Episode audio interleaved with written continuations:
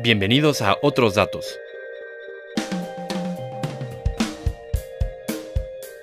Un podcast de periodismo, no de opinión.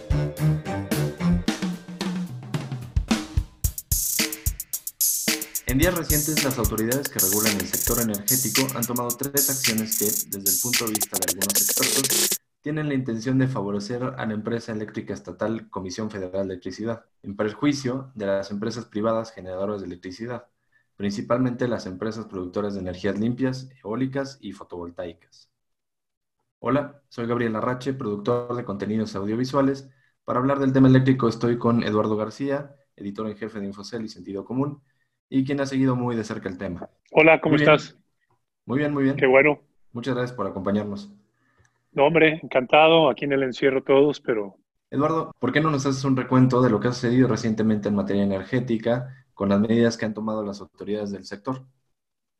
Sí, eh, es muy claro que esto no es eh, reciente, es decir, eh, la, por llamarle de alguna manera, animadversión del gobierno actual a las empresas privadas que han participado en el sector energético viene desde la toma de posesión, porque pues es un poco la filosofía que hay detrás de esta administración y una visión de que la apertura ah, de ese sector a los capitales privados se hizo un poco a espaldas, dicen ellos, del pueblo y por lo tanto, si bien no quieren revertir todo lo que se hizo, sí frenar de tajo el terreno que han venido ganando las empresas privadas en las distintas áreas de la energía, ¿no? Ya sea extracción de crudo, generación de electricidad, ¿no?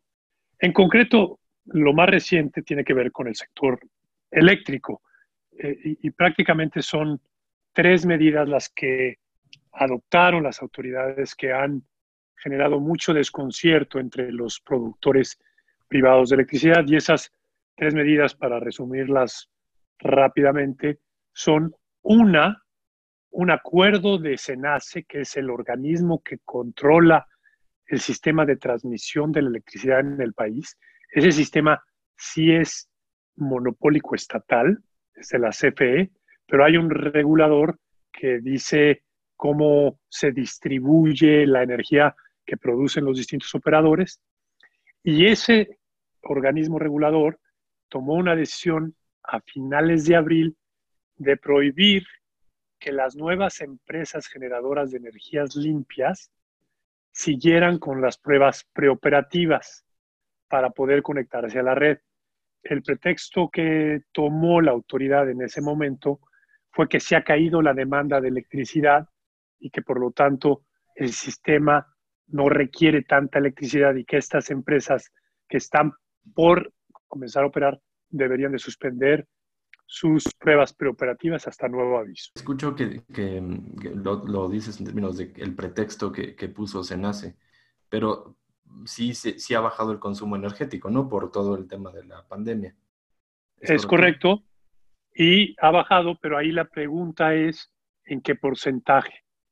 La secretaria de Energía en ciertas entrevistas radiofónicas hablaba de un 34%, pero luego se nace, le corrigió la plana y habló de un 14%, y eh, los privados dicen que ha caído a los niveles que existen en el invierno cuando México consume menos electricidad porque no prende los aires acondicionados. Entonces ha caído, pero ni siquiera a niveles más alarmantes de los que caen normalmente, por lo que dicen que estas medidas de ponerle un alto a las privadas que, están, que van a entrar al sistema, pues la única intención que quieren es proteger a CFE, ¿no? De acuerdo. La segunda medida es similar, que la tomó la Secretaría de Energía, donde es un acuerdo donde cambia las reglas del mercado eléctrico y aunque es un poco confuso y todo, pues en él se ve que está dando prioridad a la electricidad que produce CFE versus las privadas, que por lo general son más baratas, aunque aquí CFE dice que no tanto, que porque no pagan un respaldo y otro tipo de comisiones que sí se les agregaría, ya no serían tan económicas. Pero de cualquier manera, eh, sí son más económicas hoy en día y con este acuerdo, con estas medidas que tomó la Secretaría de Energía, se favorece más la electricidad de la CFE sobre la de las empresas privadas. Y por último, un acuerdo de la Comisión Reguladora de Energía, que es el órgano supuestamente autónomo que vela por el buen desempeño de la industria eléctrica nacional, que decidió aumentar las tarifas a ciertas empresas privadas que tenían eh, contratos de suministro de electricidad previo a la, a la reforma energética de 2013. Este aumento de esas tarifas pone en riesgo la viabilidad de esas empresas o al menos hace que la electricidad que vendían a empresas, a supermercados o a individuos vaya a ser más cara y por lo tanto menos competitiva frente a la que produce la CFE. Estas son en general las tres medidas que se han tomado y que han generado gran desconcierto. Así que prácticamente movilizó el gobierno actual todas las piezas que, que tiene para, para hacer una, pues un ataque a, la iniciativa privada. Eh, puede ser que no son todas y que no es tampoco fulminante, pero sí es como marcar el territorio, ¿no? Y el presidente lo ha dicho muchas veces. Yo quiero que la CFE produzca 54% de la electricidad en México. Las privadas pueden quedarse con el 46%. Y esto es algo que también repite el director general de la Comisión Federal de Electricidad, Manuel Barlet. Entonces, están como marcando el terreno para que esta distribución artificial que ellos optaron por hacer se cumpla. Al cambiar todas estas reglas, pues probablemente sea menos rentable para los privados generar electricidad, o al menos para algunos de ellos, y no podrán participar en el mercado dándole oportunidad a CFE a controlar el 54% de la producción de electricidad en México. Así de sencillo creo que es. De acuerdo. Oye, Eduardo, y particularmente la iniciativa de SENACE, tengo entendido que pone en jaque a, empresas que ya tenían inversión eh, hecha en el país y que la habían hecho con base en, ciertos, ciertas reglas, ¿no? De operación. Sí, eh. y parece que esto cambia las reglas al grado de que, de que tengan que salir estas empresas o que ya su negocio no sea tan rentable como lo planearon. Es pues lo, es correcto y lo grave de esto es que no ni siquiera es que estés planeando un negocio a futuro.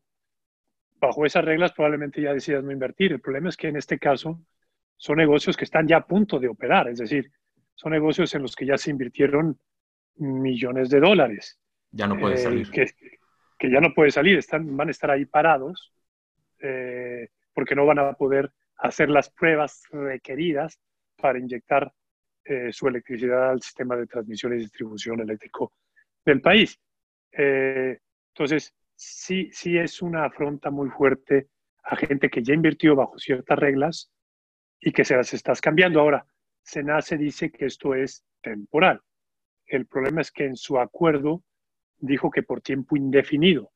Entonces, pues indefinido que puede ser tres meses, puede ser un mes, puede ser cinco años, pueden ser diez años. O sea, te, te dejan una indefinición muy grave y por eso las empresas, muchas de ellas, se ampararon y al menos 20, creo que 18 de las 23 que se ampararon, tal vez ya todas, ganaron los amparos y están procediendo a seguir con las pruebas preoperativas para en un periodo de tiempo eh, conectarse a la red y vender su electricidad y ser rentables, ¿no? En eso estamos, estamos en la disputa legal. Claro, Ahora, es la siguiente pregunta que tenía para ti es que alguien ¿qué, ¿qué retaliación puede haber?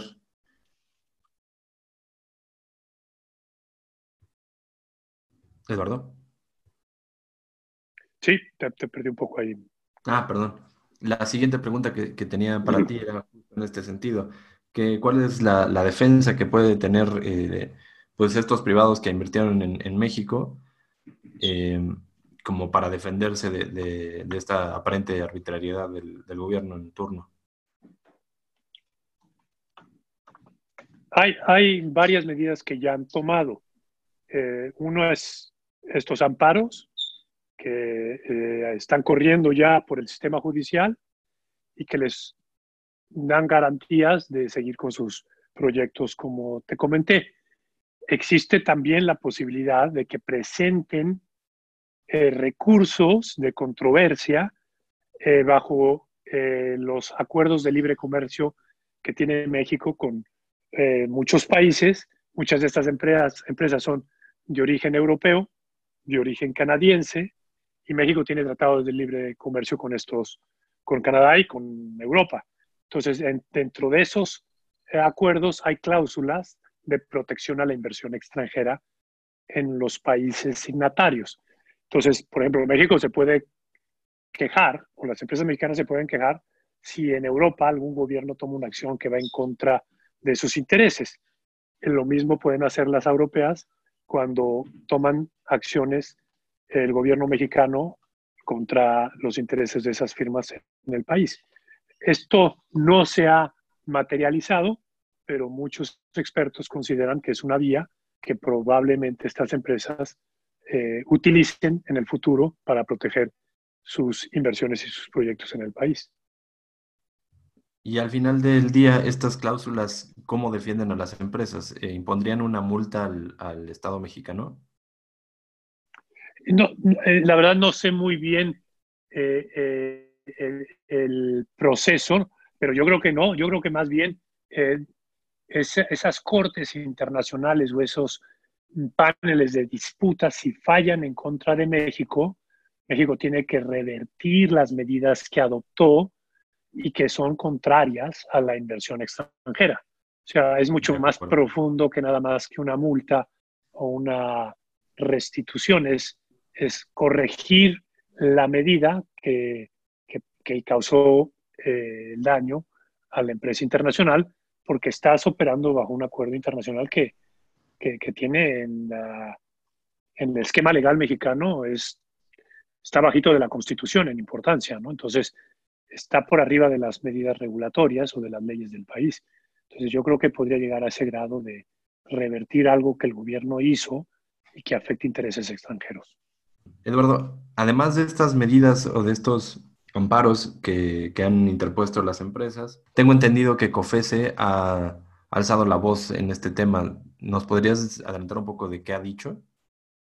Es correcto y es un muy buen punto porque ese también es otro elemento, eh, si no de defensa legal, es un elemento que las empresas muy probablemente van a utilizar para defenderse de las medidas en las cortes mexicanas. La COFESE, como tú sabes, es el organismo que se encarga de velar por el, buen funcionamiento de los mercados en México, es decir, que se encarga en asegurar que haya competencia en México. Que la cancha y a raíz de la para todos. Para todos, es correcto. Y a raíz de la reforma constitucional de 2013, el sector eléctrico se abrió a la competencia. Y hay reglas muy claras, y lo dice la Constitución, donde todos tienen que tener eh, eh, el mismo los mismos, las mismas prerrogativas para operar en el país.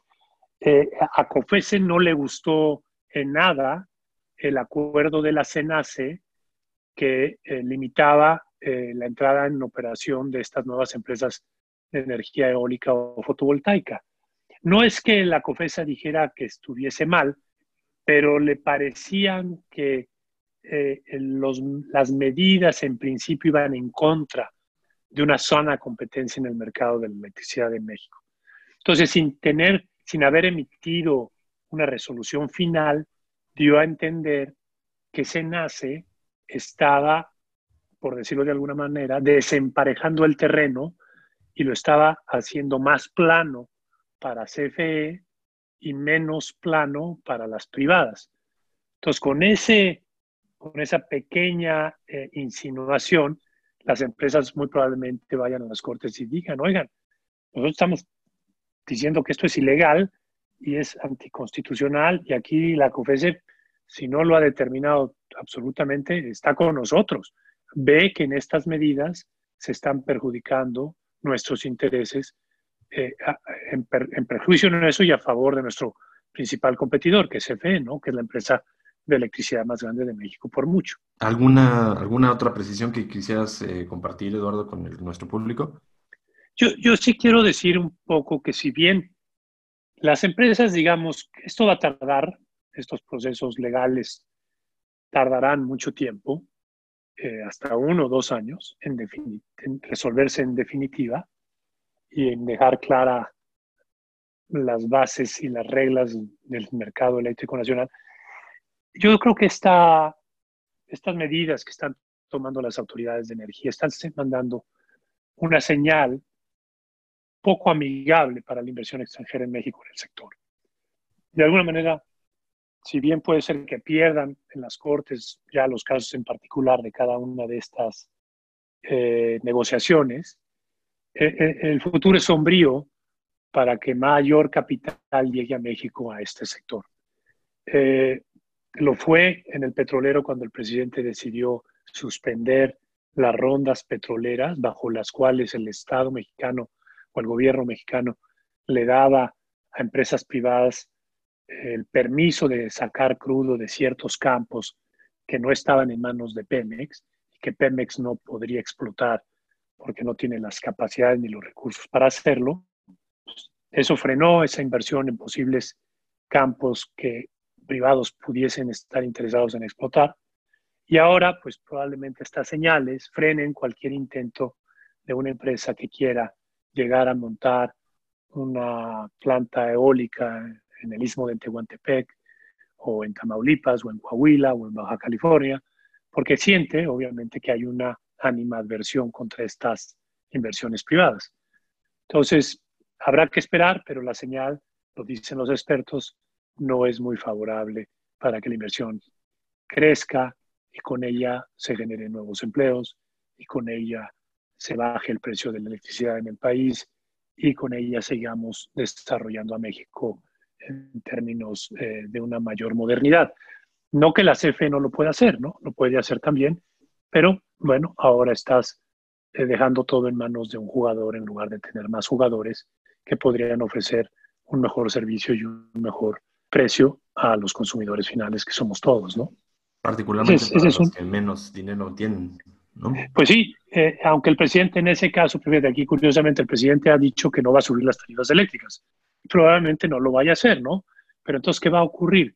Si CFE no produce electricidad a un precio eh, menor, como lo hacen las plantas eólicas o fotovoltaicas, entonces, eh, y, la, y el precio de la electricidad no sube, el gobierno tendrá que subsidiar a CFE para que le salga, eh, eh, para que no pierda dinero con esa venta de electricidad a un precio inferior al costo que tiene ella para producirla. Entonces, esa, ese, dinero que se entregará vía subsidio lo está dejando emplear el gobierno en educación, en salud, en mejores hospitales, en mejores carreteras. Entonces, de alguna manera lo pagamos todos porque la electricidad barata la podrían haber hecho los privados, pero no, al desplazarlos, la vamos a, pagar vía subsidios. Entonces, incluso los más eh, pobres. Incluso los más pobres que también pagan impuestos, ¿no? A través de su salario, de su nómina, del IVA. Entonces, no, no es necesariamente un subsidio que ayude al que más tenga, como deberían de ser los subsidios, ¿no? En este caso, el subsidio podría beneficiar a clase media, clase media alta o hasta clase alta. Eh, y, porque el presidente ha dicho que no va a subir la tarifa eléctrica, pero al mismo tiempo no quiere aprovechar las energías más baratas que ofrecen los privados. Ahí hay algunas contradicciones interesantes. Pues sí, interesante. Pues muchas gracias, Eduardo. Te agradezco este panorama que nos, que nos brindas. Creo que nos dejas con muchas menos dudas y pues habrá que seguir eh, manteniéndonos al pendiente de, de, qué, de qué pasa en este, en este frente. Te lo agradezco a ti, Gabriel, y estamos hablando. Saludos. Muchas gracias. Hasta luego.